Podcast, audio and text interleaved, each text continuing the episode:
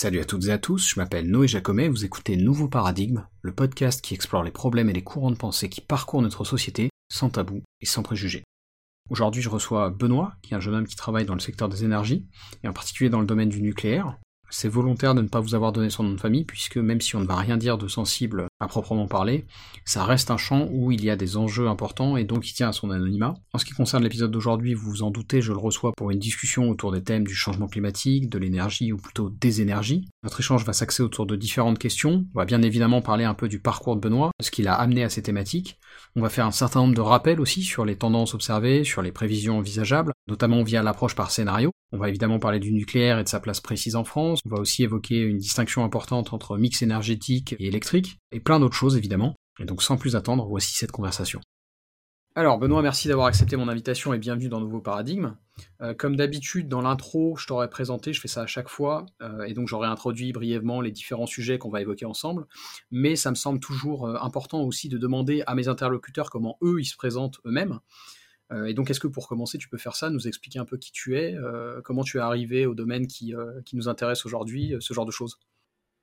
Ouais, bon bah déjà merci de, de m'accueillir sur ce, sur ce podcast. donc je m'appelle Benoît, j'ai 23 ans. Donc j'ai assez rapidement au cours, disons, mon enfance, adolescence, montré un intérêt pour les ce qu'on appelle un peu les sciences dures, quoi, la physique, les maths, ce genre de choses, mmh les sciences naturelles aussi. Et plus par des liens un peu aussi familiaux, je me suis orienté assez rapidement après le bac vers un cursus d'ingénieur. Mmh et donc, en parallèle de ça, je pense que, étant donné voilà, mon âge, comme beaucoup d'autres gens de ma génération, je me suis intéressé rapidement aussi aux enjeux climatiques. Mmh. Et en fait, la, comment dire, la, congruence de ces deux, la convergence de ces deux, aspects-là, d'un côté l'intérêt pour les sciences, on va dire, et notamment les sciences de l'ingénieur, et l'autre, de l'autre côté, voilà, l'intérêt aussi pour les questions climatiques, m'a poussé à m'orienter vers, vers le secteur de l'énergie. Mmh qui m'a semblé assez rapidement à nouveau euh, au cours de mon cursus euh, académique euh, être vraiment le comment dire la mère de toutes les batailles en quelque sorte sur la pour ce qui est de la question du réchauffement climatique. Mmh. voilà, je n'ai pas forcément grand chose de plus à dire sur mon parcours personnel. Hmm. si ce n'est préciser, euh, alors je sais pas à quel, à, quel point tu es libre de le faire ou pas, mais préciser euh, ce que tu fais exactement aujourd'hui. Ah oui, actuellement je travaille dans le nucléaire. Euh, voilà, je vais pas rentrer énormément dans les détails pour des raisons un peu de confidentialité et aussi parce que de toute façon ça n'a pas énormément d'intérêt par rapport au sujet qui nous occupe aujourd'hui. Mhm. Mais voilà, je travaille dans la, dans la filière nucléaire au, développement de, de du, du, nouveau nucléaire, donc du, de l'EPR notamment. Voilà, pour, pour, faire simple. Ok, parfait. Euh, alors comme on va évoquer des sujets un peu techniques, euh, il y aura un petit peu de matière à consulter, notamment dans la description YouTube, je mettrai un certain nombre de liens, parce que tu m'as toi-même fourni un certain nombre de, choses euh, qui sont très intéressantes. Donc pour les auditeurs, auditrices, n'hésitez pas à jeter un œil. Cela étant, comme je t'avais dit en off, pour moi, c'est important que le podcast en audio simplement se suffise à lui-même. Et donc, comme on parle de sujets énergétiques, environnementaux, etc., qui ne sont pas évidents, ça me semblait pas déconnant de débuter par quelques explications, quelques définitions sur des notions comme justement l'énergie. donc, si tu veux bien, on va commencer par là. Est-ce que tu peux me donner, pour commencer, une définition de l'énergie, déjà au plan peut-être lexical, mais aussi plus largement d'un point de vue pratique et en termes de consommation? Voilà, quelles sont, sont les différentes énergies, ce, genre de choses-là. Euh, ouais. Alors justement, à ce propos, j'ai une définition du, Larousse que j'avais trouvé, euh, qui me paraît être un, comment dire, une bonne synthèse. Mmh euh, donc le, dictionnaire définit l'énergie comme une grandeur caractérisant un système physique, gardant la même valeur au cours de toutes les transformations internes du système, mmh et exprimant sa capacité à modifier l'état d'autres systèmes avec lesquels il, est il entre en interaction. Pardon. Mmh. Alors, ça paraît un peu complexe et, voilà très vague comme ça, mais cette définition, elle mérite de comment dire, d'inclure les deux enjeux importants qui autour de l'énergie.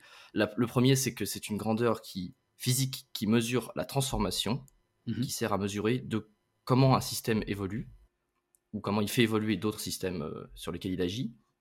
Et le second, c'est ce qui s'appelle la loi de conservation, où le premier principe, les deux noms euh, coexistent, à savoir qu'un système euh, isolé garde une énergie constante au cours du temps.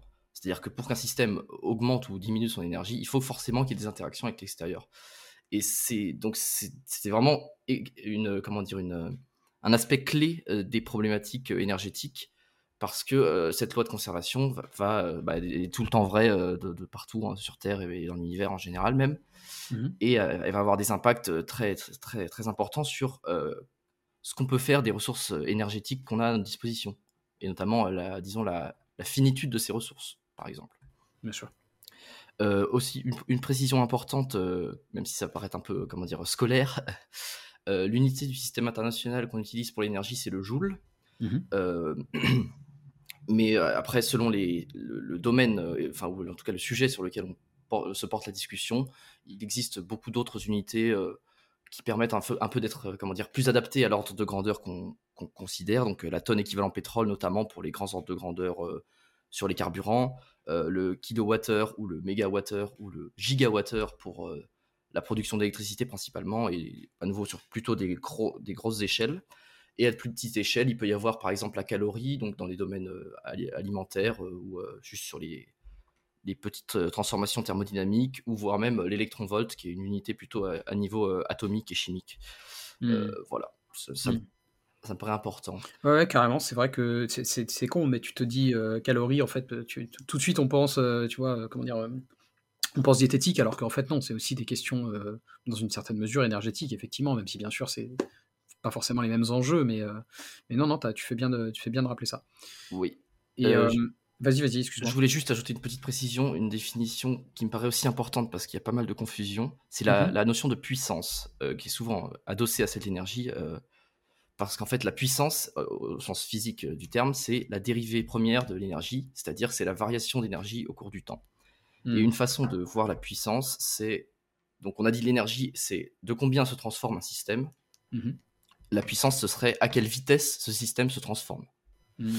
Et donc, je, pense que c'est important vraiment de préciser euh, la signification physique de ces deux notions et leur différence, notamment parce que euh, c'est source quand même de beaucoup de confusion euh, entre bah, les kilowatts ou les kilowattheures, qui sont quand même pas tout à fait la même chose. Donc oui, du coup, la, puissance se mesure en watts pour, pour rester sur les unités. voilà. Très bien. Merci pour ces précisions. Euh, un autre point qui me semblait important d'aborder euh, en termes d'introduction, c'est justement peut-être celui des, tendances. Euh, j'aurais bien aimé, si tu veux bien, faire que tu fasses quelques, quelques rappels justement sur donc, ce qu'on a pu observer en termes de tendances sur ces, ces 50, 60 dernières années en matière de consommation et justement des, comparativement entre les différents types d'énergie. Moi, tu m'as renvoyé de la doc là-dessus, c'est pour ça que je, te, que je te demande aussi si tu peux clarifier un peu tout ça.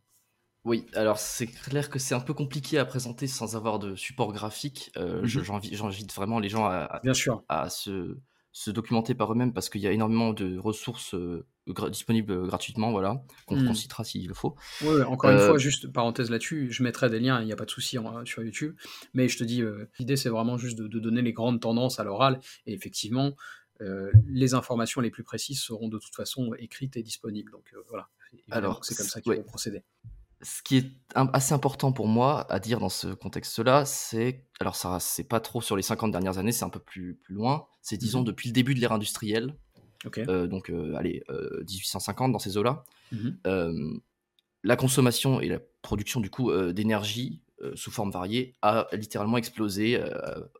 enfin, vraiment, c'est extrêmement, extrêmement marqué. Mmh Il y a un ordre de grandeur assez rigolo que, que prennent certaines, parfois certaines personnes. un, actuellement, en 2023, un humain moyen, en termes énergétiques, a à sa disposition l'équivalent de 200 esclaves qui travaillent 24-24 pour lui. Hmm. J'ai déjà entendu ça, effectivement. sachant que, voilà, notamment Jean-Marc Jancovici euh, le, le, dit, de cette manière, 200, mhm. sachant que ça, c'est la moyenne, donc pour les Occidentaux euh, plutôt aisés de, notre genre, mhm. euh, c'est plutôt 500, voire 1000. Hmm. Donc, ça permet de se rendre compte de comment dire, de la démesure euh, énergétique dans laquelle nous vivons actuellement. Et euh, mmh ce qui est aussi important à dire, euh, sans forcément présenter des chiffres précis, c'est que cette, démesure, cette boulimie énergétique d'une certaine manière, mmh s'appuie actuellement très largement sur les combustibles fossiles, que sont donc le pétrole, le charbon et le gaz. Mmh. c'est à hauteur de, je crois, 70% sur la, la consommation d'énergie primaire dans le monde. oui, c'est à peu près 75% même. Euh, donc euh, c'est vraiment très, très majoritairement des combustibles fossiles et c'est un peu la source de, de, tous nos problèmes, mais on, aura l'occasion, je pense, d'en reparler. Tout à fait. Ok, très bien. effectivement, c'est c'est potentiellement inquiétant et je comprends pourquoi beaucoup de jeunes s'orientent sur ces, ces métiers-là. et juste donc une autre question, parce que dans la doc que tu m'as envoyé, il y avait aussi des projections pour l'avenir. Et ça, c'est un truc qui est connu du grand public parce que bah, à chaque fois que le GIEC sort un rapport, les médias s'en emparent et en parlent beaucoup. Et je pense que c'est bien d'ailleurs, hein, c'est pas une, critique quand je dis ça. et, je pense qu'on va d'ailleurs parler aussi hein, du GIEC un peu, un peu plus tard. Euh, mais d'abord, il me semblait pas mal que euh, tu, m'expliques un peu, si tu veux bien, ce qu'est l'équation de Kaya, qui est quelque chose qui est mentionné aussi dans cette doc, qui pour le coup est moins connu du grand public, euh, et puis peut-être détailler un peu ce qu'elle implique d'un point de vue prévisionnel, notamment par rapport aux émissions mondiales de, CO2. Oui, alors, l'équation de Kaya, ça a été donc développé par Monsieur Kaya, qui est un, économiste japonais, mhm. dans les années 90, et il s'est intéressé à, comment dire, au lien qu'il pouvait y avoir entre questions climatiques énergétique et économie, globalement. Mhm. Et euh, l'équation en question, c'est une décomposition des émissions de CO2. Mhm.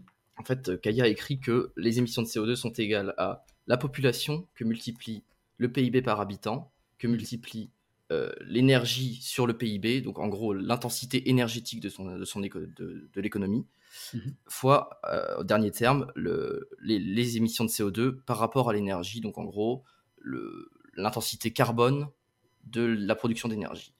Alors, euh, je ne sais pas si c'est très clair en le disant comme ça à l'oral. non, justement, j'allais te demander, ouais. Dans, l'idée, c'est une équation tautologique, c'est-à-dire que de part et d'autre de l'égalité, ça, si on regarde bien, il y, a il y a les mêmes termes, c'est A égale A. Mhm. Sauf que c'est une décomposition en plusieurs facteurs. Donc, qui permet, a priori, d'appréhender en quelque sorte les, les, les, comment dire, les principaux éléments agissants sur les émissions de CO2 comme on l'a dit, notre euh, comment dire, l'ère industrielle a vu le, développement d'une activité économique sans précédent, mmh euh, qui évolue de façon parallèle en réalité à la consommation d'énergie. c'est, on peut, on peut s'en rendre compte assez rapidement en traçant euh, les émissions de CO2 totales en fonction du PIB mondial. Et en fait, c'est assez frappant, ça fait une droite donc il y a une vraie relation linéaire entre production d'énergie, euh, euh, consommation d'énergie, pardon, mhm. et euh, création de valeur ajoutée. Ce qui est logique si on revient à la définition, l'énergie c'est ce qui transforme. Mhm. En gros, pour créer de la valeur ajoutée, on transforme les objets, les, ressources en objets, mhm. et bah, du minerai de cobalt et de fer et de cuivre, on va faire des iPhones, enfin, pour simplifier quoi. Et donc cette équation de Kaya essaye de démêler un peu tout ça, et parce que les mécanismes sont très imbriqués et donc fait notamment intervenir la population, la richesse de cette population, comment, quel, quel type d'énergie et combien d'énergie on, utilise pour créer cette richesse, et enfin, combien de CO2 émet cette, cette énergie. Et donc ça, mhm. c'est les quatre gros facteurs. Et euh, ça permet aussi de, de comprendre, ou en tout cas d'envisager quelles, pourraient être les, quelles pourraient être les solutions euh, pour réduire les émissions de CO2. J'ajoute directement que dans, le cadre des accords de Paris, il faudrait réduire d'environ 3 les émissions de, facteur 3, les mmh. émissions de, CO2 par rapport à leur valeur actuelle, ce qui donc euh, impose que d'une certaine manière, avec les quatre facteurs euh, qui sont à droite de l'équation, on s'y retrouve aussi pour faire fois un tiers, quoi, qu'on divise. alors attends, attends, je me suis perdu là. Pardon. non, non, c'est à mon avis, c'est moi le problème, mais du coup, je, je serais peut-être pas le seul dans les gens qui vont écouter. Donc, oui. si tu peux me m'expliquer ça euh, pour quelqu'un qui n'est pas, qui est un peu plus littéraire que scientifique, si tu vois ce que je veux dire. oui, je sais. Oui. Euh, alors, euh, je, je, vais reformuler autrement. Mm-hmm. On cherche à réduire les émissions de CO2. Mm-hmm. Sachant qu'on a dit c'est population fois PIB par habitant fois énergie sur PIB fois CO2 sur énergie. Mm-hmm. donc, il va falloir qu'on réduise au moins en partie, euh, certains des enfin, quelques-uns des quatre facteurs. Mhm. Euh, sachant que la population, bon, on n'a pas forcément très envie qu'elle réduise, parce que l'idée c'est quand même un peu de. Enfin, sauf à aller dans des logiques un peu malthusiennes, bizarres. Oui, voilà, c'est ça. Euh, on, préférerait que ce soit ça qu'on préserve en priorité. Mhm. le PIB par habitant, bon, pareil, on n'a pas forcément tous très envie de devenir de plus en plus pauvres. Mm, bien sûr. Donc il reste les deux derniers termes, euh, que sont l'énergie sur le PIB, donc l'efficacité énergétique de notre économie, pour le dire un peu avec un terme englobant, et le terme CO2 sur énergie, à savoir l'intensité carbone de notre système énergétique. Et c'est sur ces deux facteurs quand même que va se jouer le gros, enfin, peut se jouer en tout cas, le gros de ce qu'on pourrait appeler la transition énergétique. C'est-à-dire Hmm. produire de l'énergie avec des sources moins carbonées ou décarbonées. Euh, Mhm. on, on détaillera par la suite euh, lesquelles, Mhm, quelles, sont-elles. Euh, et éventuellement aussi améliorer l'efficacité de notre système énergétique de sorte à pouvoir créer autant de richesses, de valeur ajoutée, en consommant moins d'énergie. Et voilà, c'est- Alors, cette équation a beaucoup de, de- de limites, euh, dans- notamment dans le fait que bah, les, les par- les différents termes ne sont pas indépendants les uns des autres. C'est-à-dire que si, par exemple, on touche au PIB par habitant, il y a Mhm. fort à parier que la population n'en restera pas indemne.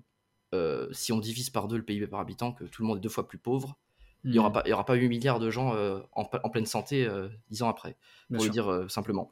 Donc c'est beaucoup moins linéaire dans la, dans la réalité que ce que Kaya nous propose avec cette équation, mais je pense qu'elle permet quand même de visualiser un peu ce qui se joue. Hmm. Et à ce titre-là, elle est tout à fait intéressante. Alors, je sais pas si ça a été, ça, Si, ça si. a été suffisamment clair, mais euh, Si, si, c'est bien clarifié en ce qui me concerne, clairement. voilà. Très bien. C'est l'équation de Kaya. Et est-ce que tu peux euh, développer aussi, parce que du coup, cette équation, elle est aussi euh, utilisée, et on a, on tu l'as un peu euh, on l'a brièvement évoqué, mais est-ce que tu peux développer un peu sur, les, sur justement les projections, euh, notamment en termes démographiques, euh, et puis aussi peut-être un peu parler de, de, de- de méthodologie, tu, tu, en off, tu me parlais de l'approche par scénario, ce genre de choses? Euh, oui, je, re- je reviendrai sur l'approche par scénario, je pense plus tard parce que, mais oui. Euh, Si alors, si pour ce qui est, pour approprié ce plus qui est de tard. la- des projections, euh, notamment, c'est quelque chose qu'on entend assez souvent quand même, notamment sur la population, c'est que la, la population mondiale devrait se stabiliser vers euh, 2100 à environ 10 milliards d'habitants. Hmm. Ce qui veut dire que du coup, c'est un facteur qui ne devrait pas trop réduire. Après, euh, je veux dire, euh, il se peut qu'il y ait des aléas, des pandémies, des guerres, tout un tas de choses qui réduisent la population mondiale. Mhm. Mais les projections euh, sont plutôt unanimes quand même pour dire que c'est à peu près, ça va aller dans une tendance de croissance euh, de, de moins en moins rapide, mais de Mhm. croissance jusqu'à à peu près 2100, où là, il y aura un palier vers les 10 milliards. Hmm. Euh, donc, on, on en revient à ce qu'on disait, c'est un facteur sur lequel, a priori, on ne peut pas faire grand-chose, et ce facteur augmentant, Mhm. il faut réduire d'autant plus les trois autres si on veut réduire les émissions de CO2.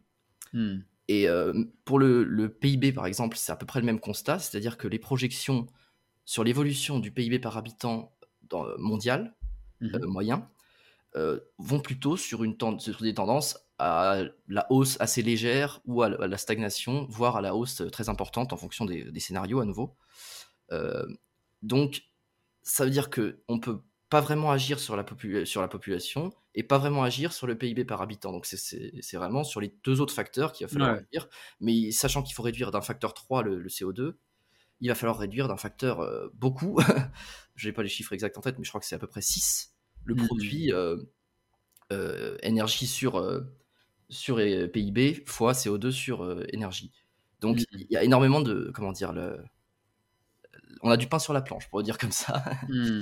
Et, et c'est pas gagné d'avance parce que même sur ces, dans ces domaines-là, qui sont, on va dire, l'efficacité et la décarbonation, c'est pas, c'est pas super simple à faire.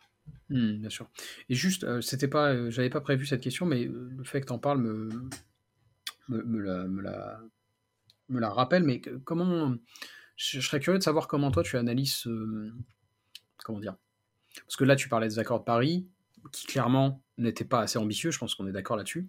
Et, j'aimerais bien savoir euh, comment toi tu, vois ça, comment tu expliques ça? Est-ce que on, entend souvent dire que les, politiciens ont un peu un train de retard sur euh, sur les problèmes réels et sur les préoccupations réelles des populations. Est-ce que c'est comment comment tu vois un peu tout ça? Alors, je pense qu'il faudrait, comment dire, un- plusieurs heures pour parler de l'aspect euh, l'aspect politique et géopolitique de l'énergie et euh, des enjeux de réchauffement climatique. Mais ce que je pourrais dire et qui est plus général euh, sur la, comment dire, la difficulté de comprendre et d'appréhender le phénomène euh, de réchauffement climatique, je pense Mhm. qu'il y a deux choses très importantes. La première, c'est le système climatique terrestre a un- une sorte une, in- une inertie Mhm. qui fait que les effets climatiques qu'on voit, qu'on observe aujourd'hui en 2023 ou en- dans ces années-là, sont le fruit des, des émissions de CO2 des années 80-90. C'est-à-dire qu'il y a un, espèce, un effet retard d'une, alors peut-être ouais, une trentaine d'années, vingtaine d'années, Mhm. euh, voire un peu plus selon, euh, qui, qui fait que euh, on n'a pas forcément on n'est pas forcément en capacité de, de, mesurer à sa juste valeur l'impact de, de décisions qu'on prend maintenant, puisque c'est les hmm. décisions du passé qui nous, que, que, nous vivons, dont nous vivons les conséquences. Hmm. Et en fait, les décisions qu'on prend en, 2023, on en verra les conséquences en 2050. Hmm. disons. Et le deuxième problème qui peut-être encore plus, euh, qui, comment dire, brouille encore plus les pistes, on va dire, c'est euh, la non-linéarité du système climatique. C'est-à-dire que euh, nos esprits cartésiens et, rationnels, enfin, sous réserve qu'ils le soient, ont tendance à plutôt appréhender facilement des problèmes linéaires, c'est-à-dire cause implique conséquence, et si la cause est deux fois plus intense qu'elle ne l'était avant, la conséquence sera deux fois plus intense aussi. Voilà, c'est mmh. juste une linéarité simple de cause-conséquence. Là, en fait, dans le système climatique, il y a des phénomènes de rétroaction, de boucle de rétroaction, et donc il y a des effets de seuil. Alors, je vais pas rentrer dans les détails, mais c'est voilà, faudrait, faudrait comment dire parler de aller plus en profondeur dans la climatologie, mais euh, ces effets de seuil font que euh, on a du mal. Pour l'instant, on, a l'impression que on va aller progressivement. Bon, ça va se réchauffer un peu, voilà, très bien mais on se rend pas compte que, par exemple, au-delà des 2 degrés, qui est la limite fixée par les, des plus de degrés, qui est la limite fixée par les, les accords de Paris, mhm. il peut y avoir des effets de seuil qui non seulement sont irréversibles, mais pourraient entraîner une sorte d'emballement climatique. Euh, je donne les noms juste comme ça à titre indicatif pour ceux qui voudront chercher. Mhm. Il y a deux, deux, effets de seuil très intéressants qui sont le Ice Albedo Feedback, en anglais, du coup, qui est lié donc à la fonte des, des glaces euh, de la banquise au pôle Nord. Et le second qui est lié à la circulation thermohaline. Alors à nouveau, ce sont des concepts assez compliqués de, climatologie, donc à plus ou moins au courant océanique. Euh, voilà, j'invite ceux que ça intéresse à se documenter. C'est des sujets assez complexes, mais euh, c'est extrêmement intéressant. Ok, effectivement. je ferai partie de ceux qui, qui creuseront. Euh, ouais, alors, euh, tu voulais qu'on parle de l'approche par scénario un peu plus tard, c'est ça? C'était quoi, euh, l'idée? On peut, on peut l'évoquer maintenant parce qu'en fait, il y a deux choses dans l'approche par scénario. L'approche par scénario sur les projections sur les émissions, donc ce que fait le GIEC plutôt, mhm. et donc les évolutions de température. Mhm. Et l'approche par scénario plutôt sur les stratégies énergétiques. Oui. Frais, RTE, l'ADEME, d'autres. Tout à fait. Donc, on je pense qu'on peut évoquer maintenant l'approche par scénario du GIEC. Ouais, tout à fait. Euh, ça me paraît, ça me paraît intéressant. Donc, euh, pour faire simple, donc le GIEC c'est le groupe intergouvernemental d'experts sur le climat. Euh. Si vous cherchez en anglais, ce sera IPCC, mhm. l'acronyme. donc voilà, ce sont, des experts d'horizons variés, des économistes, des climatologues qui s'intéressent à bah, voilà, l'évolution du, du, climat, notamment à la suite des activités, enfin en conséquence des activités humaines. Hmm. Et euh, sur la question du réchauffement climatique, il publie en fait depuis un certain nombre d'années des rapports mhm. dans lesquels euh, il présente des scénarios, des scénarios pardon, mhm. euh, de, comment dire d'évolution de la température moyenne en fonction de, des décisions politiques qui seront prises. Hmm.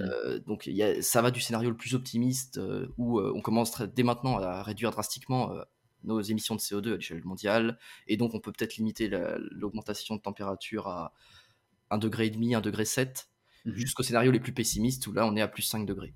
Et donc il y a toute une ribambelle d'entre-deux. Euh, qui euh, du coup euh, prennent en compte des décisions politiques qui ont, lieu ou n'ont pas lieu à certaines échelles et mhm. concluent sur l'impact climatique à plus ou moins long terme. Ça c'est pour les, les, scénarios du GIEC. et donc ça permet un peu de, d'avoir euh, justement une vision un peu plus long-termiste, ce qui est l'une des difficultés, comme je le disais, euh, de cette question. Donc c'est tout à fait intéressant de, se documenter euh, sur ces sujets-là, même quand on n'est pas soi-même responsable politique ou, ou, dirigeant. Ok. Et puisqu'on est là-dessus, j'ai une question subsidiaire qui est un peu... évidemment, c'est dans le sujet, mais c'est peut-être un peu... je sais pas comment on pourrait dire, un peu cliché, mais moi, moi sur, ma chaîne, je j'essaye de me donner pour mission de convaincre les gens, euh, même quand je suis vraiment d'un avis diamétralement opposé au leur. Et du coup, la question là qui me venait en tête, c'est euh, qu'est-ce que toi tu penses en tant que, personne qui est quand même euh, dans ce secteur-là et qui, a une bonne connaissance des enjeux et, des, aspects techniques de ces questions, qu'est-ce que tu penses du climato-scepticisme et, comment, comment, comment tu vois la, mission pédagogique, on va dire, euh, contre ça? Alors c'est une question intéressante qui, est, complexe aussi. Parce que bah, je, veux dire, je pense que déjà le, ce secteur, enfin ce, ce, domaine-là n'est pas est loin d'être le seul qui est concerné par des problèmes du genre. Clairement. On l'a vu un peu avec le Covid d'une certaine manière sur les voilà un scepticisme pas forcément comment dire sain et pertinent sur sur la médecine tout simplement. Et mmh puis il y a tout un tas d'autres d'autres domaines archéologiques où voilà le, consensus est est remis en cause de façon pas très rigoureuse, on va dire. Mmh Après, comme tu le disais, je pense que la clé, c'est quand même la pédagogie. je m'efforce, en, bon stoïcien, je n'ai pas, pas, dit que j'y arrive à chaque fois, mais d'être le plus pédagogue et, tolérant, on va dire, possible à l'égard de, de, ce genre d'opinion. Mmh que ce soit d'ailleurs le climato-scepticisme ou même des gens qui sont plutôt conscients des, des, des enjeux, des mmh problèmes, mais ont des, des, visions pour le régler qui me paraissent euh, pas tenables, par exemple. Mmh. voilà, je je vais pas les deux dans le même panier, évidemment. Bien sûr, bien sûr. Comparable, mais je pense que les deux doivent être. Euh, enfin, c'est par la pédagogie qu'on peut régler l'un et l'autre. Mmh. Euh, après, c'est toujours très compliqué parce que on a vite fait de se, de, se, de, se, braquer sur ses opinions et de confondre justement les opinions et les, et les, les faits scientifiques. donc, je, je, peux que déplorer le, fait qu'il existe du climato-scepticisme. Mmh mais euh, au final, je crois que le climato-scepticisme fait moins de mal à l'échelle du, monde, pour le dire comme ça, mmh que juste une sorte de, climato, je m'en foutisme, c'est-à-dire qu'il y a plein de gens sur Terre, euh, quand, on, quand on sort un peu des pays occidentaux, qui n'ont juste pas conscience, voire juste rien à faire de ces enjeux-là. Mmh. C'est au moins aussi grave ça. Et pareil, euh, il faut faire de la pédagogie dans, dans un cas comme dans l'autre ce que je pense faire à travers ce podcast, modestement. Euh, mmh. Mais ça me paraît être la clé dans tous les cas, parce que c'est clair que c'est pas en les invectivant ou en leur faisant la morale qu'on réussira à ramener ces gens-là euh, vers euh, une forme de droit chemin. Alors, mmh. Ok. C'est bien sûr, il n'y a pas d'histoire de piédestal moral, c'est simplement que, encore une fois, il y, y, a aussi quand même des, des faits et, et, les faits, il, ça c'est voilà, il y a des choses qui sont difficiles à discuter quoi. Mais ouais, je suis évidemment d'accord avec toi. Du coup, on a, plutôt le même avis sur cette question. Euh, très bien. C'était une question qui me venait comme ça, mais ça me semblait euh, intéressant de te la poser.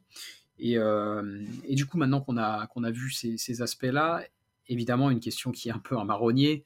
Et, et, d'ailleurs, tu m'as mis en garde, tu m'as dit attention, il ne faut pas qu'on parle que de ça parce que c'est vraiment pas, c'est plus le sujet est plus large que ça. Mais donc ce, ce marronnier, comme, comme on dit, c'est c'est la, tendance qu'on peut avoir, notamment dans les médias, à vouloir un peu hiérarchiser les différentes sources d'énergie. Euh, et en France, et on va y venir, on a tout ce débat récurrent sur le nucléaire. Alors pour pas faire trop de redites, ce que je t'avais proposé en off, c'était qu'on essaye d'évoquer euh, des choses qui sont pas forcément trop présentes dans le débat public, pour justement peut-être un peu parler de ce qui n'a pas été dit sur euh, ces questions-là, qu'est-ce que le nucléaire, qu'est-ce que l'éolien, qu'est-ce que le solaire, etc. donc voilà, est-ce que tu peux peut-être donner quelques, quelques pistes de réflexion là-dessus? Ouais, alors déjà, je pense qu'il faut, il faut euh, comment dire, euh, dissiper un malentendu qui est trop fréquent, que ce soit dans les médias ou juste dans l'opinion publique concernant l'énergie, mmh euh, pas forcément nucléaire. Mmh c'est la confusion entre le mix électrique et le mix énergétique. Mmh. on, attend, on a tendance à penser que c'est la même chose, mais je, je, veux dire, il y a quand même toute une portion de l'énergie qu'on consomme en France et ailleurs qui n'est pas d'électricité. Tout à fait dans, nos, voitures, pour la plupart, on met quand même euh, de l'essence ou du diesel. Euh, mmh dans les camions, on met pareil. Euh, et les usines, elles tournent pas toujours toutes avec que de l'électricité. Mmh. Donc, je pense que cette confusion est, la source de beaucoup de. Bah, justement, est une des causes de, ces angoisses récurrentes sur le nucléaire, parce qu'on a l'impression que le nucléaire est partout. et c'est vraiment le, le pilier absolu de notre, notre économie, notre industrie, de tout. En réalité, sur l'énergie dans son ensemble, en France, qui est quand même un pays où le nucléaire est très, très développé, ça ne compte que pour 40% à peu près, un peu moins, 36 euh, sur, sur 2021, de l'énergie primaire, c'est-à-dire de l'énergie qui rentre dans une machine. Mmh Donc l'énergie d'origine nucléaire, c'est 40% de l'énergie totale consommée en France, pour le dire autrement. Mmh. Et sur le mix électrique, c'est à peu près 70% le nucléaire en France. Mmh. À l'échelle du monde, pour euh, un peu élargir les perspectives, euh, on tombe à 4% à peu près sur l'énergie primaire qui est d'origine nucléaire. Donc, mmh. euh, sachant que le réchauffement climatique est bon, c'est pas dans, le, dans, le, dans, le, terme français, on n'a pas cette connotation, mais le global warming en anglais, c'est quand mmh même un problème global et donc mondial. Mmh euh, si le nucléaire pèse 4% 25 dans l'énergie mondiale, dans la consommation d'énergie mondiale, il n'y a peut-être pas de quoi en faire tout un fromage, si j'ose dire. Mmh. Et c'est vrai que c'est source de pas mal de crispations pour, certaines raisons, certaines sont assez légitimes, mais euh, en réalité, j'ai tendance à penser qu'il faudrait quand même que, que l'on focalise notre attention sur bah, les, comme dit, euh, quasiment 80% d'énergie fossile qui produisent, qui servent, qui sont utilisées dans le, dans le mix énergétique mondial. Mmh. Euh, donc, euh, c'est pas une façon de, comment dire, d'éluder les questions sur le nucléaire, parce que il y, y, a tout un tas de choses à dire sur la, la, la, gestion des déchets, le, comment dire, la façon dont on s'approvisionne en uranium, euh, donc la géopolitique un peu, ou euh, des questions sur le risque nucléaire, le risque de prolifération de l'uranium enrichi qui peut amener à, la fabrique d'armes. Enfin, il y a énormément de questions et d'enjeux autour du nucléaire qui méritent un vrai débat de, mmh société et qui, qui méritent qu'on s'y intéresse. Mais je pense que des fois, il y a quand même quelque chose qui confine un peu à trop à l'obsession au regard de justement, à, nouveau, l'ampleur de cette énergie à l'échelle mmh mondiale et même française. Mmh. tant que ça en réalité. Je sais pas si ça répond à ta question, si tu voulais qu'on approfondisse autre chose. C'est-à-dire, justement, pour rester un peu sur ce sujet euh, clivant du, nucléaire, euh, euh, est-ce qu'on peut maintenant peut-être, comment dire, oui, c'est ça, faire une sorte d'état des lieux. c'est ce que tu d'ailleurs ce que tu proposais en, off, de faire une, sorte de, de, petite étude de cas du, du, de, la France, en fait. D'ailleurs, je présente mes excuses parce que j'ai quelques auditeurs en, Belgique et en, et en, Suisse, donc je, m'excuse d'avance parce que oui, l'idée c'était aussi de parler du cas français qui, qui est quand même euh, particulier, euh, notamment en Europe. Alors, je, peux te rassurer, euh, pour ce qui est de la Suisse, ils ont un mix électrique, je crois, qui est à peu près comparable au nôtre, parce qu'ils ont ah un nucléaire et pas mal de barrages hydroélectriques. Donc, ah bah je savais pas. La production d'électricité ressemble un peu à celle de la France, dont ils importent d'ailleurs pas mal d'électricité. Mmh enfin, à confirmer par euh, mes, mes, camarades suisses, mais euh, je crois que c'est ça. Euh, alors sur le cas franco-français, donc oui, le nucléaire, c'est quand même un peu le fleuron national. Quoi. Enfin, Pour mmh. certains, c'est le fleuron national, pour d'autres, c'est le fiasco national. voilà, je laisserai chacun juge en connaissance de cause. Ce qui est vrai et sûr, c'est que la France dispose d'un parc nucléaire assez important, beaucoup plus que beaucoup d'autres pays dans le monde, notamment ses voisins européens. On a mmh environ une soixantaine de réacteurs euh, en fonctionnement, un peu moins, mmh à travers le pays, euh, qui ont pour la plupart été construits dans les années 80. Euh, Alors ça, mmh ça pose un problème lié au vieillissement des installations, et qui est un peu l'un des enjeux clés de, la filière en ce moment. Et que ce soit donc en termes de prolongation des, des, installations existantes ou en termes de renouvellement en reconstruisant d'autres, d'autres centrales. alors, je ne sais pas si c'est si tu veux qu'on revienne un peu sur l'aspect physique du nucléaire, de comment ça marche euh, pour produire de l'électricité. Ça, ça me semble pas déconnant, ouais. Oui, c'est vrai que je suis passé peut-être un peu vite. Euh, mais non, non, non c'est pas ça. je, pense que non, non, je pense que c'était très fluide, mais par contre, euh, c'est vrai que évidemment, toi, toi, toi, tu connais ça par cœur, donc c'est, ça te paraît essentiel, mais, mais ça n'est pas, c'est, pas forcément basique pour tout le monde, quoi. Donc oui, oui on peut, on peut. vais essayer de faire au plus simple, du coup. oui, oui, voilà, une petite L'énergie nucléaire, du coup, telle qu'on, celle qu'on utilise en tout cas actuellement, c'est l'énergie de la fission. Euh, mmh. Donc, en, gros, euh, des, noyaux lourds, notamment d'uranium, euh, vont se désintégrer spontanément, donc mmh. éclater et faire deux noyaux plus légers. Et en fait, avec des, un système de, circulation de neutrons, on peut entretenir cette réaction, enfin faire de cette réaction une réaction en chaîne mmh qui permet de dégager des quantités d'énergie thermique très importantes. ensuite, cette énergie thermique est, comment dire, récupéré à l'aide d'un caloporteur qui en, dans les centrales françaises, donc c'est juste de l'eau tout simplement, de l'eau mmh liquide. Euh, et euh, je fais pas tout le, tout le schéma, mais euh, cette eau va réchauffer l'eau d'un second circuit qui n'est pas en contact physique, enfin qui n'est pas mélangé. Il y a vraiment une séparation physique entre les deux, mais l'échange de thermique a lieu. Mmh cette eau du circuit secondaire s'évapore sous l'effet donc de l'augmentation de la température. Mmh et va ensuite, cette vapeur d'eau va entraîner une turbine, euh, turbine alternateur euh, et production d'électricité. Ça, c'est le tableau, on va dire, des, des centrales nucléaires.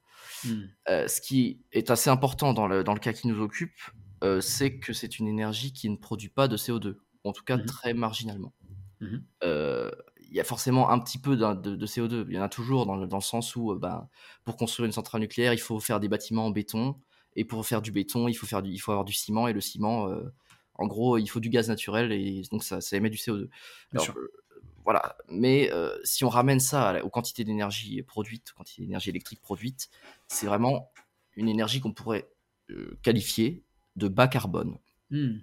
Euh, voilà, c'est, c'est- je préfère ce terme au, au concept d'énergie verte parce que c'est toujours un peu flou, euh, les verte ou pas verte. euh, Oui, je suis voilà. d'accord. Donc, ce qu'on peut dire sans, sans, sans hésiter, c'est que c'est une énergie bas carbone, comme je viens d'expliquer. Mhm. Et euh, en revanche, comme à la base de, de la chaîne, il y a un minerai d'uranium, c'est Mhm. pas une énergie qu'on peut qualifier de renouvelable. Euh, en tout cas, pas avec les technologies actuelles. Donc, ça se base sur vraiment, on mine une ressource finie et euh, ça- on en fait de l'énergie. Donc, ça, ça, pose- ça posera aussi potentiellement des problèmes de- de- d'épuisement du combustible à court et moyen terme. Hmm. Euh, alors, qu'est-ce que je peux dire d'autre sur le nucléaire? La question, une question qui à nouveau est source de beaucoup d'angoisse, c'est celle des déchets. Mhm. Alors, il faut savoir que sur l'ensemble des déchets produits au cours du cycle de vie du, du combustible nucléaire, 96%, je crois, sont recyclables. Hmm. Euh, ils sont recyclables sous la forme d'une sorte de mélange d'oxyde qui Mhm. pourra être réutilisé dans certaines centrales. euh, Donc, euh, en fait, on prend les déchets pour en refaire du combustible. Mhm. c'est pas, tout à fait pareil, mais dans l'idée, c'est, on refait un cycle, quoi. D'accord. Et, et donc, euh, seuls 4% en volume du coup de, de- de ces déchets euh, est directement bah, vraiment un déchet et n'est pas, pas réutilisable en l'état. Mm. Et euh, donc, sur ces 4%, il y en a une partie faible en, en volume qui est ce qui s'appelle les déchets de haute activité à vie longue. Mhm. Euh, alors, je, ouais, je, je rentre un peu dans les détails. hein. Ouais, ouais, Mais vas-y. la- les déchets nucléaires sont classifiés par- avec deux critères euh, la durée de vie, Mhm. donc le temps en fait que, que met euh, de décroissance radioactive des- de- de- du déchet, Mhm. et la- l'activité. donc c'est l'activité en gros c'est le nombre de désintégrations radioactives par seconde. Et euh, c'est plus ou moins lié directement à la nocivité de, de, de- de le- de la source en question. Donc en- les plus dangereux, pour, faire- pour, pour résumer, sont les déchets haute activité et vie longue. Et ça, Mhm. en termes de volume, c'est vraiment très très peu. Je crois que sur l'ensemble de l'exploitation du parc français depuis donc les années 80, sur ces Mhm. 40 années, euh, plus de 40 ans, euh, le volume de déchets haute activité, c'est l'équivalent d'une piscine olympique pour toute la Mhm. France. Donc, euh, voilà, il faut quand même avoir un peu ces, ces ordres de grandeur en tête euh, pour appréhender concrètement le, le sujet, Mhm. sachant que voilà, il y a plein de déchets aussi qui sont stockés, euh, qui sont typiquement des, des- des restes de béton d'anciennes installations nucléaires qui sont bah, faiblement radioactifs, mais qui sont quand même radioactifs et pendant un certain temps et qui du coup ne sont pas les sont traités et pas laissés à l'air libre Mhm. pour des raisons sanitaires assez évidentes, Mhm. mais qui ne, comment dire, qui ne méritent probablement pas autant d'attention et d'angoisse que les déchets haute activité, qui eux sont vraiment ceux qui, euh, qui, peuvent être les plus nocifs pour, euh, pour l'homme et pour l'environnement. Hmm. D'accord. Ouais, c'est effectivement un rappel qui sont, qui sont importants. Et euh, alors peut-être c'est le moment de... Je sais pas en fait si tu as des choses à rajouter sur le, sur le cas français ou pas là-dessus? Euh, alors, je veux peut-être parler un peu d'un truc, un truc qui me concerne plus, c'est Mhm. sur le, le nouveau nucléaire, comme, comme ça qu'on Ouais. l'appelle, euh, à savoir donc notamment l'EPR et les projets euh, futurs. Mhm. Donc euh, voilà, a- c'est. On dit beaucoup de choses sur l'EPR qui sont plus ou moins vraies. Mhm. Euh, mais disons que il y a comment dire, il y a, y a déjà l'EPR est une technologie qui a déjà été, ce que peu de gens savent, est déjà été construite et éprouvée dans d'autres pays. C'est-à-dire qu'on a construit un EPR en Chine, enfin deux même, euh, Mhm. qui fonctionne relativement bien. Euh, on en a construit un euh, en Finlande qui fonctionne à peu près bien aussi. Et en plus de celui de Flamanville, on est en train d'en construire en Angleterre.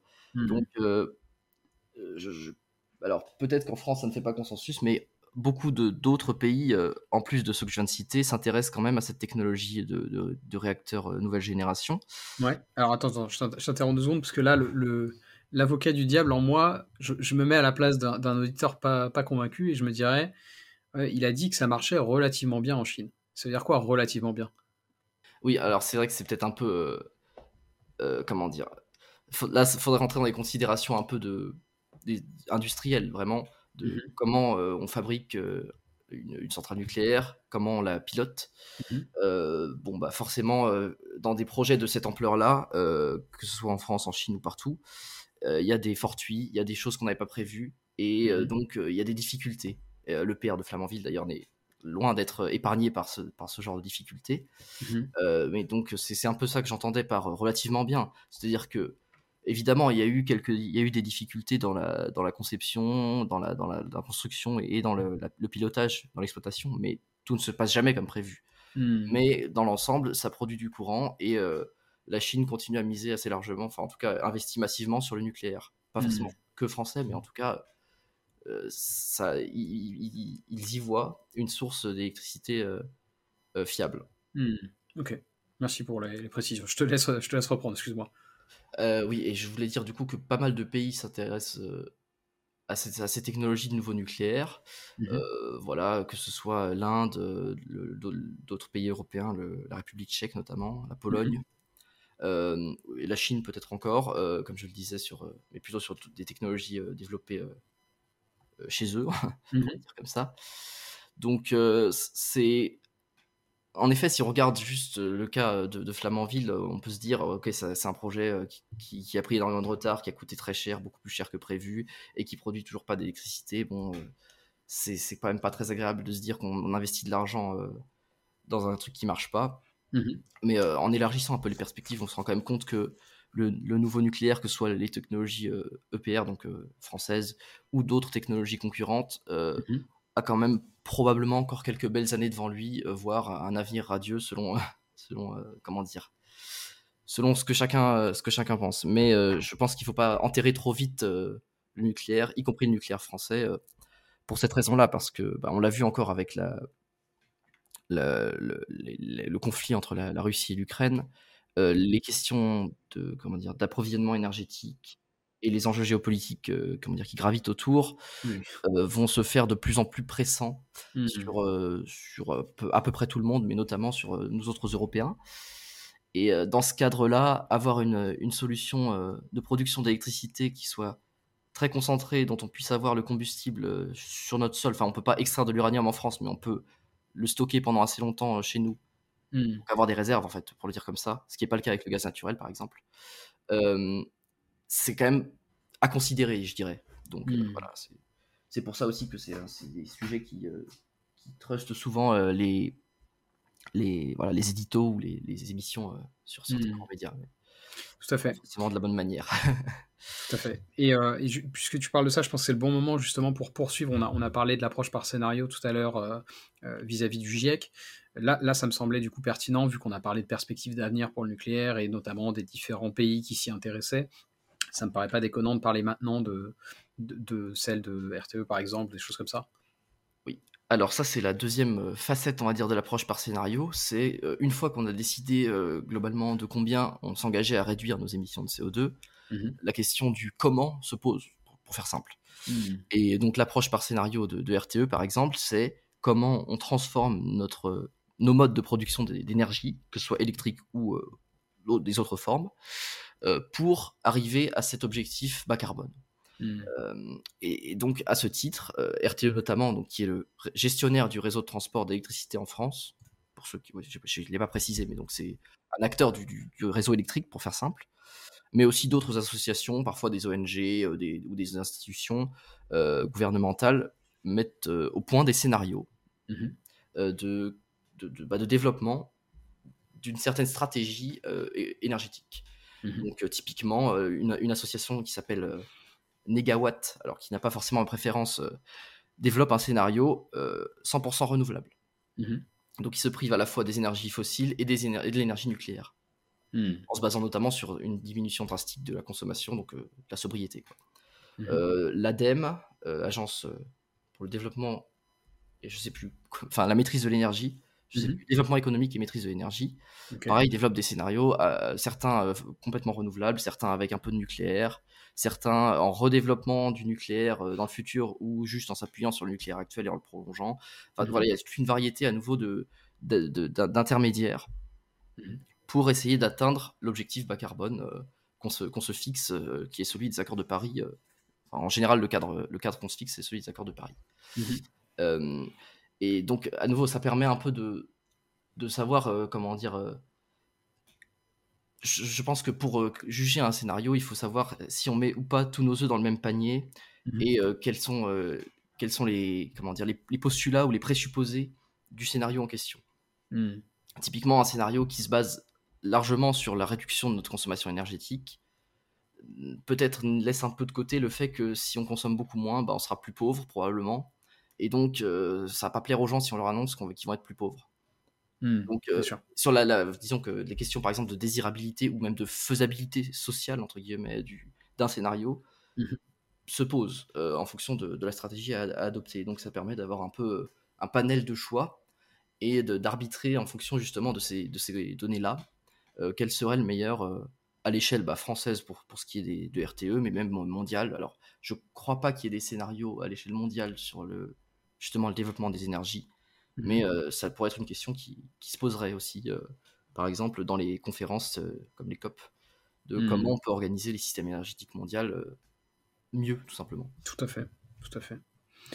Euh, et bah écoute, on a déjà fait un bon tour. Après, c'est tellement vaste, en vrai, il y aurait, beaucoup plus de choses à dire. J'ai une dernière question finale, mais qui est, plus large avant de passer aux questions bonus. Mais, je, pense peut-être que tu as, des choses à ajouter avant, des choses que tu aurais aimé qu'on aborde, auxquelles j'ai pas pensé? Euh, euh, je suis en train de regarder. On a parlé quand même de pas mal de choses en effet, mais mmh. c'est clair qu'après chaque sous-sujet mériterait, euh, mériterait un, des, heures d'attention. Bah on a pas tant évoqué les questions par exemple de mobilité qui mmh sont extrêmement, extrêmement importantes en, France en termes d'impact CO2. Mmh là comme ça, est-ce que j'ai fait le tour de ce que je voulais dire? Alors, il y a, un, euh, comment dire, un, graphique que, je t'avais envoyé également qui me paraît intéressant et qu'on mmh. oublie aussi assez souvent, mmh qui concerne en fait euh, la proportion de l'énergie euh, consommée mmh qui est perdue. Ce qu'on appelle en général l'énergie grise. Donc, c'est celle qui, entre bah, la ressource initiale, que ce soit du soleil, du vent, de l'uranium ou du pétrole, et l'usage final, donc de, se déplacer, allumer une ampoule, etc. Mmh il y a une part très importante de l'énergie qui est perdue, et notamment dans les systèmes, euh, les, systèmes euh, comment dire, euh, basés sur des cycles de vapeur. En mmh. fait, il y a une limite physique qui est derrière ça, qui s'appelle le, enfin, il y a un cycle physique thermodynamique qui s'appelle le cycle de Carnot, mmh et il y a une limite associée qui, est plus ou moins infranchissable, qui fait que on peut pas extraire plus d'un tiers de l'énergie thermique en faisant un cycle comme ça avec de l'eau. Euh, donc, en fait, l'efficacité d'une centrale nucléaire, par exemple, c'est mhm. à peu près 30%. Et on pourra pas sensible, enfin pas vraiment faire beaucoup mieux. C'est-à-dire que l'EPR par rapport aux centrales précédentes gagne quelques pourcents en grappillant des points par-ci par-là. Mhm. Mais il y a des pertes qui sont juste liées à des limites physiques. Et donc toute cette énergie qu'on ne peut pas transformer en électricité euh, est, évacuée sous forme de chaleur. Le, plus souvent, c'est ça, c'est des pertes euh, sous forme de chaleur. Mmh et de la même manière, un moteur à explosion qui fonctionne avec du pétrole, bah, c'est un cycle thermodynamique aussi, sauf que c'est pas de l'eau, c'est du, bah, un, hydrocarbure. Mmh le principe reste le même. on fait un cycle thermodynamique dont on extrait de l'énergie, enfin pour extraire de l'énergie du fluide, mmh mais on a une limite physique qui nous empêche d'extraire plus de tant de pourcents. Alors j'ai pas les, en tête les chiffres du rendement d'un moteur thermique, mais on est limité aussi à ce niveau-là. Donc c'est vrai que ça, c'est un peu le, comment dire, euh, justement, l'énergie grise, le nom évoque un peu euh, cette, cette notion, à savoir que c'est celle qu'on ne voit pas. Euh, hmm. c'est les pertes.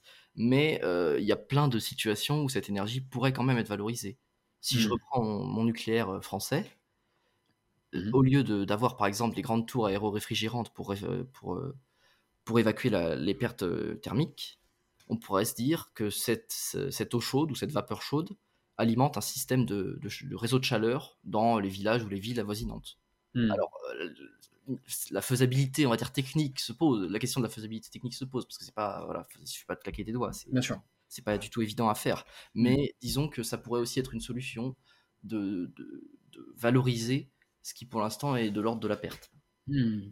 Effectivement. il y a souvent de la chaleur, donc on peut pas faire non plus tout ce qu'on veut avec. Euh, mais pour certains usages, ça pourrait être très intéressant effectivement, c'est vrai que la question de, l'énergie grise, c'est pas, c'est pas, c'est pas souvent abordé. Ouais, je n'y avais pas pensé. Ok, ok. D'autres d'autres trucs qui te paraissent pertinents à ajouter? Ah, je crois que j'ai déjà beaucoup parlé. Donc, on va, on va s'en tenir à ça. Très bien. J'ai déjà sûrement saoulé la plupart des gens avec mes équations. Donc... non, non, t'inquiète. parfait. Bah, écoute, du coup, j'avais une question finale, peut-être un petit peu plus philo, on va dire, entre guillemets, avant de passer aux questions bonus qui, elles, bah, les, les, gens qui écoutent savent que c'est pas, pas très sérieux.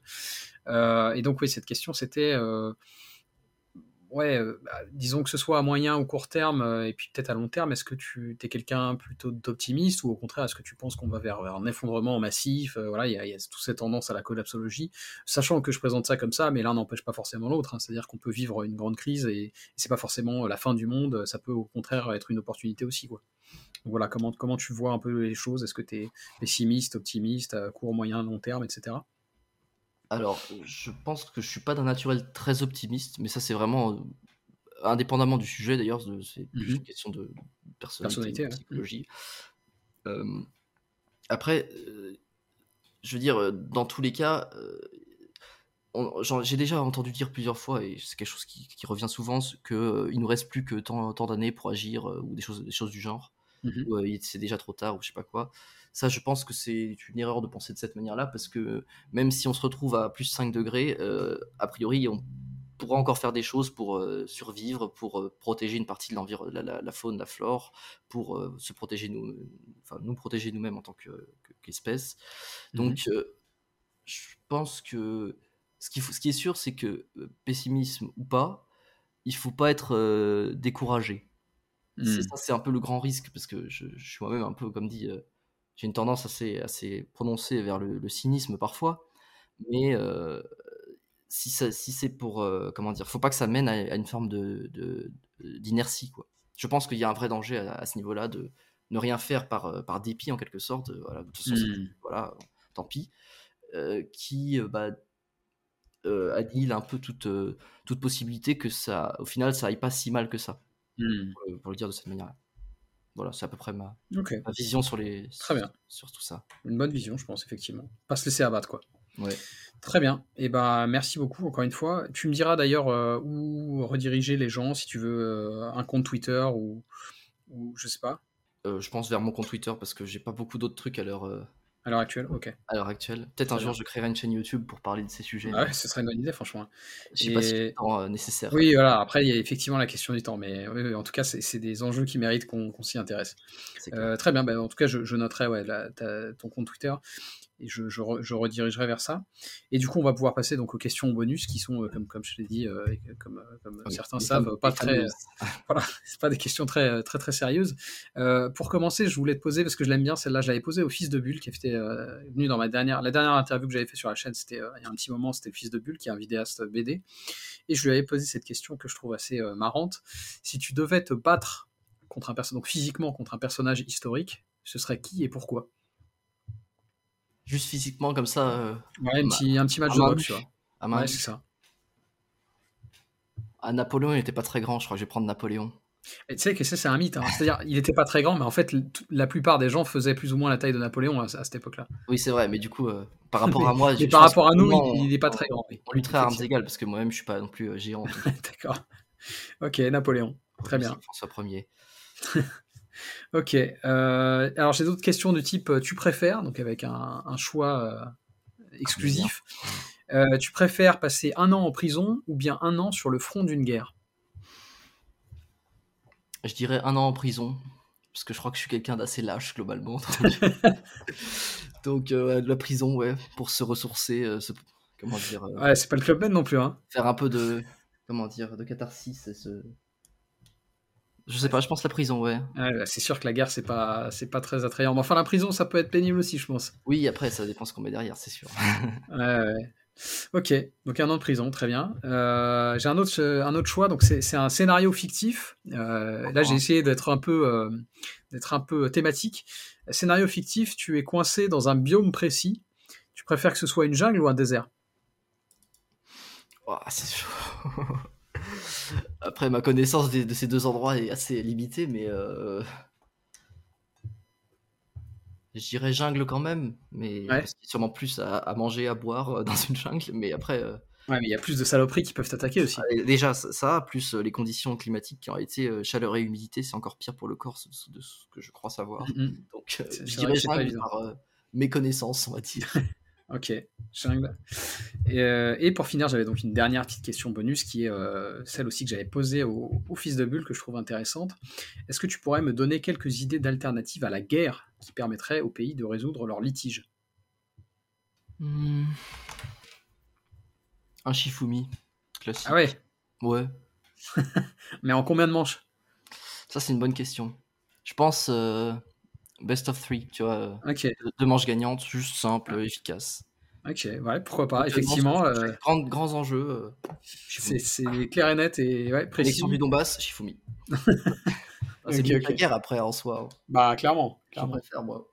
Hmm. Ok, bah écoute, encore une fois, merci beaucoup euh, Benoît pour, euh, pour toutes ces, ces, précisions qui sont effectivement des sujets assez, euh, assez techniques et bah, je, je, redirigerai encore une fois les, auditeurs auditrices vers, vers ta chaîne, enfin vers ton, ton, ton, compte Twitter et.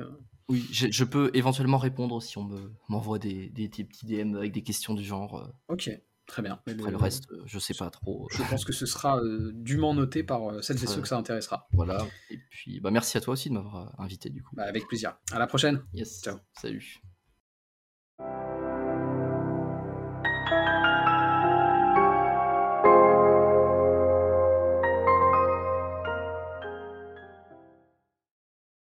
Si vous aimez mon travail et que vous voulez me soutenir, il y a plusieurs façons de le faire. Vous pouvez attribuer une note et suivre un nouveau paradigme sur Apple Podcast, Spotify, Deezer et YouTube, ou bien vous pouvez simplement le partager à vos amis et vos proches. Le bouche à oreille aide toujours. Enfin, vous pouvez financer le podcast en vous rendant sur ma page Patreon ou Tipeee. Et quel que soit le soutien que vous m'apportez, merci. C'est vraiment grâce à vous que mon travail peut continuer à exister et se pérenniser.